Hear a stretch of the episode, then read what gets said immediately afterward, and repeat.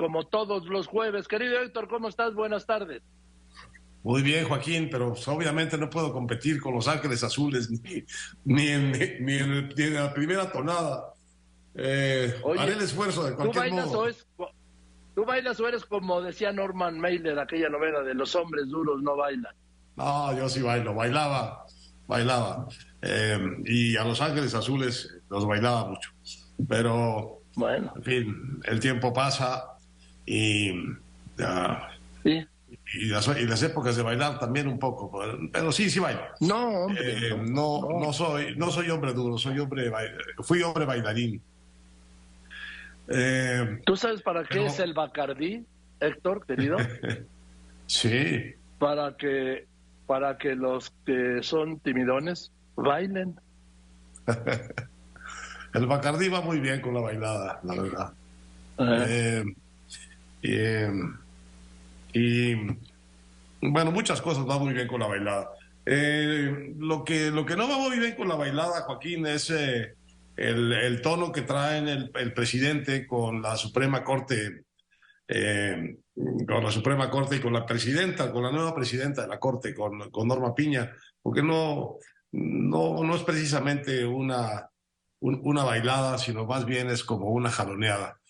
Pero yo creo que detrás de eso, como suele suceder, detrás de eso que parece ser pues, pues un pleito, una animadversión, una pura eh, expresión de, desacuerdo y em, de, molestia de parte del presidente porque esta, esta eh, ministra fue electa por sus pares eh, presidenta. Hay una cosa mucho más, mucho más importante, mucho más profunda y que tiene que ver con las, eh, las tareas que tiene pendientes la Corte, que no ha podido cumplir bien, en, en gran parte porque el, eh, el, el, ministro presidente anterior de la Corte era partidario del presidente y partidario de lo que el presidente quería hacer. Y por tanto inclinó la Corte de una manera bastante clara hacia el servicio de lo que el presidente quería. Y eso está muy mal porque la Corte no está para servir causas políticas. No quiere decir que la Corte no tenga, no, no viva en un contexto de presiones y de realidades políticas, pero quiere decir que, eh, lo que sí quiere decir es que el eje de la Corte eh, debe de ser la lectura de la Constitución respecto de lo que van siendo las decisiones legales de los distintos gobiernos. Y no debe ser, como en algún momento dijo eh, el, expresidente de la Corte Saldívar, eh, no debe ser una institución que responda a lo que, y esto lo dijo el, entonces presidente de la Corte Saldívar, que responda a lo que dicen las urnas, eh, que de alguna manera escuche el sentido de el vaivén político que se refleja en las elecciones, por lo que quería decir que de alguna manera la Corte tenía que ser eh, hacer el esfuerzo por acoplarse pues con las eh, popularidades de, del, actual gobierno y acompañarlo en, en, sus propósitos políticos. La Corte no, no, no está para eso, tampoco está para lo otro, para lo que parecen de pronto plantear ahora muchos columnistas que leen un poco de más los... Eh, los incidentes, los detalles de la mala relación con que ha empezado eh, esta, esta nueva presidencia de la Corte, tampoco está la Corte para pelearse con el presidente, ni para hacer eh, una, eh, un contrapeso tope donde tope. lo que tiene que ser la Corte es un eje de lectura, un eje fiel de lectura y de interpretación de la Constitución. Y esa es la garantía que puede entregar a todos los mexicanos. El de, ser, el de ser una corte que lee la Constitución, que interpreta la Constitución y que restituye a la, el orden constitucional o los preceptos constitucionales a muchas decisiones que la política, justamente los gobiernos, los intereses políticos van cargando eh, pues de eso, de política más que de constitucionalidad. Y este ha sido mucho el caso de este gobierno eh, del presidente López Obrador. Ha sido un gobierno que ha hecho una cantidad gigantesca de transformaciones legales. tanto eh, reformas constitucionales como leyes generales. Y muchas de ellas, y esta es la característica también muy importante, muchas de esas eh, legislaciones, incluso los cambios eh, constitucionales que este gobierno ha puesto en práctica, se han prestado a muchas quejas y a muchas querellas y a muchas controversias constitucionales,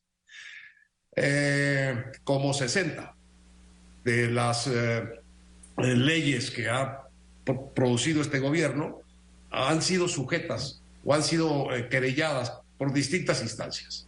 Y la Suprema Corte, como nunca, ha tenido muchísimo trabajo en cuestiones gravísimas e importantísimas, como el, ascenso de los ah, militares a las posiciones que tienen ahora, como muchas decisiones en materia de prisión preventiva, eh, de muchas facultades que eh, distintas leyes le dieron al gobierno que violaban de una manera muy clara a veces y de otra manera no tan clara, pero, pero de una manera real, pues violaban la Constitución.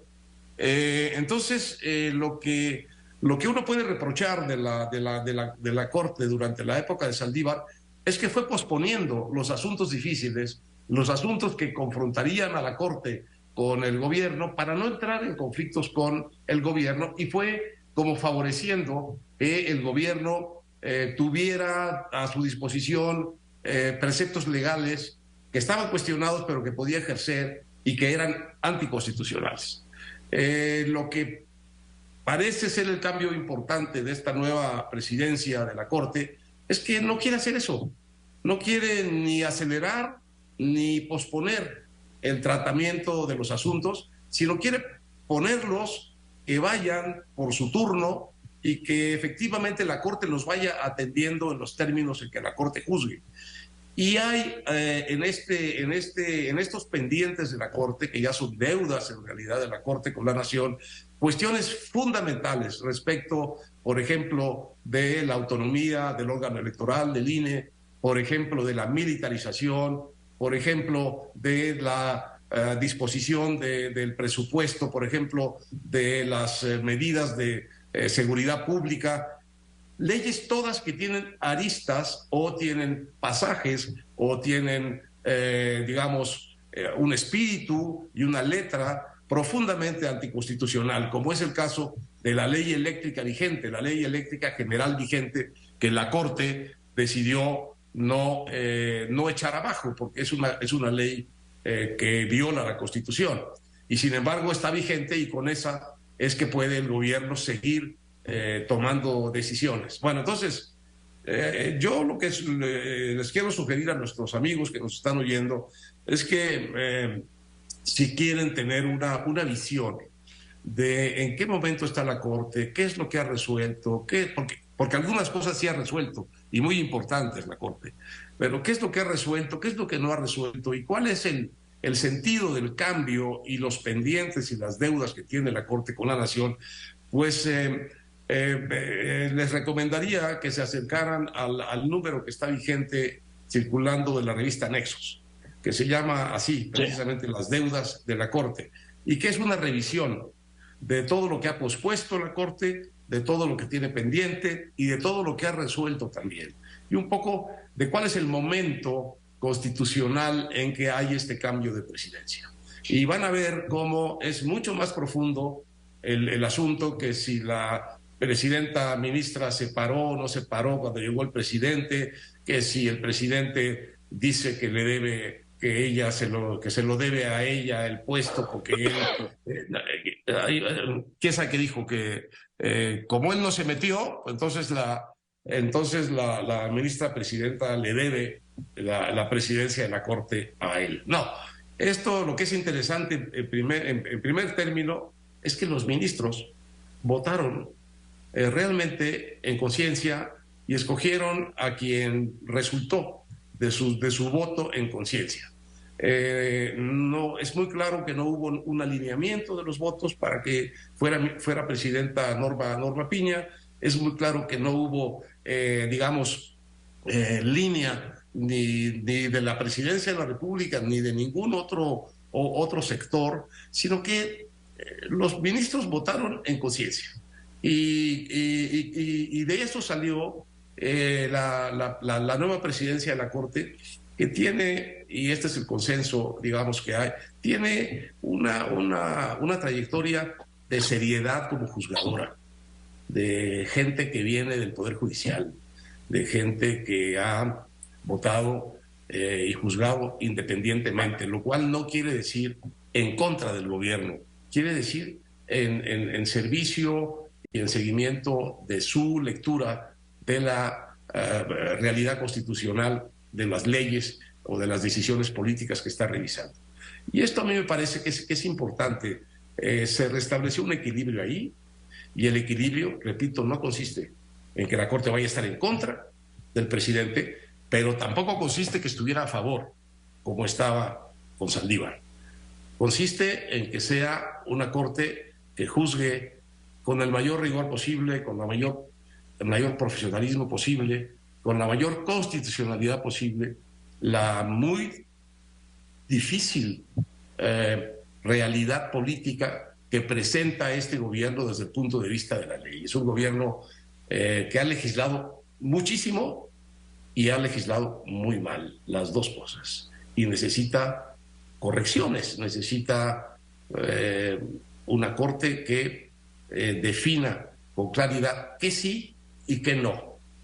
Corresponde a la Constitución en esta enorme cantidad de leyes. Por darte una cifra, ya te dije, son 60 las, las, leyes que, se han, que han sido materia de una controversia constitucional o de una acción de inconstitucionalidad por distintas instancias. Es un gobierno sujeto a revisión constitucional. Bueno, de esas 60, Joaquín, la Corte de Saldívar solo resolvió 30. Le faltan la mitad.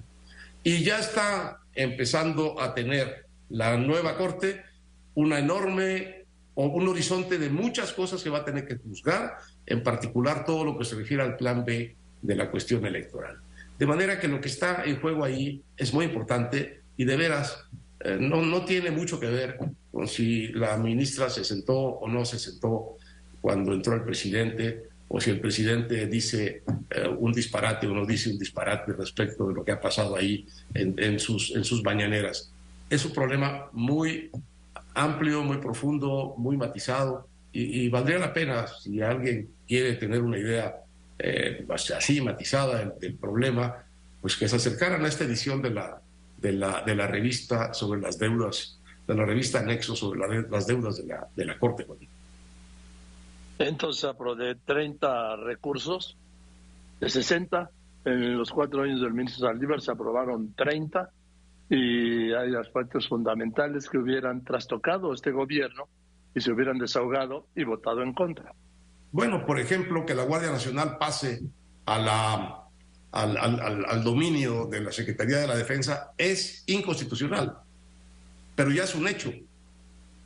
Y eso es un hecho que debió haber separado cuando salió la ley, que fue muy al principio.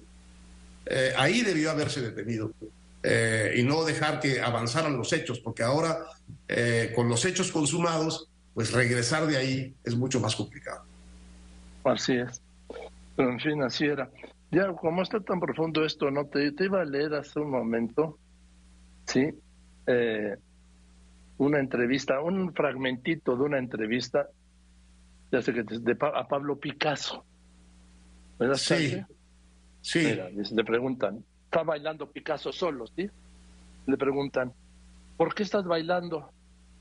No hay por qué, estoy bailando.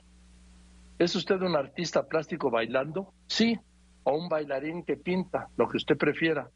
¿Desde cuándo baila? Desde siempre. ¿En qué piensa cuando baila? No pienso, lo siento. ¿Qué siente bailando? Amor. ¿Amor? Sí, pero ¿por qué siente amor? No hay un porqué para el amor. ¿Siente algo más? Vida. ¿Qué quiere decir? Algunos, solo algunos, hacen en esta tierra para la que fueron creados. Estos viven otros sobreviven. Quien baila, vive. Bailar es algo esencial. Respirar es esencial. ¿Ha respondido esto su pregunta? ¿Pero hay un precio por esta lección? ¿Por bailar? Sí lo hay. ¿Y es caro? No importa. ¿Pagó usted ese precio? Todavía, todavía lo estoy pagando. Ahí te lo dejo lo que decía Picasso del baile. Es buenísimo. También decía, le, preguntando, ¿y usted qué busca con estos, con estas cosas que dibuja? ¿Qué es lo que está usted buscando? Dice, no, yo no, yo no busco, yo encuentro. Eso. Entonces, parece, lo mismo con el baile, ¿no? El baile no es, no es para nada, es para el baile, es para la, es para eh, vale, vale, vale por sí mismo. Así es. Ya ahorita te viste como jefe de información que nos decían los reporteros y yo también luego repetí, oye, voy a buscar esta nota. No, no, no, no la busques, tráela. Se encuentra. Gracias, querido. No la busques, tráela. Bueno, un abrazo, Joaquín. Que estés muy bien. Buenas tardes, saludos. El doctor Héctor Aguilar Camín, escritor, historiador, periodista, le decía, director de la revista Nexos.